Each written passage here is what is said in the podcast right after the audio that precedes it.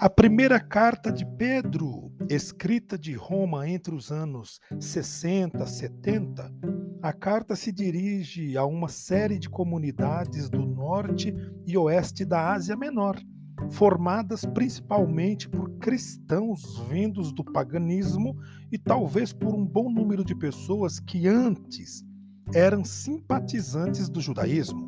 A carta é, na verdade, uma espécie de catequese batismal ou homilia pascal que procura firmar a fé e a esperança das comunidades, relembrando a graça e o compromisso do batismo e a esperança da manifestação de Cristo.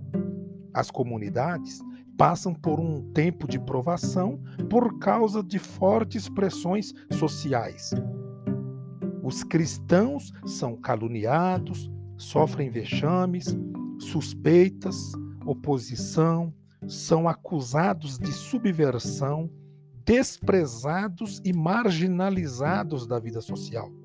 Numa palavra, sofrem por ser cristãos, isto é, porque as comunidades testemunham um modelo alternativo de relações tornando-se denúncia e crítica viva de uma sociedade injusta, fundada nas relações de desigualdade, exploração e opressão. Encorajando os cristãos a perseverarem, a carta lembra que a vida nova provém da iniciativa de Deus, que escolheu as pessoas e as consagrou através do Espírito Santo. Os cristãos são, portanto, pessoas separadas da injustiça do mundo para obedecer a Jesus Cristo, continuando o seu testemunho. Jesus foi perseguido e morto. Se perseguidos, os cristãos devem ver nisso o selo da autenticidade do seu testemunho.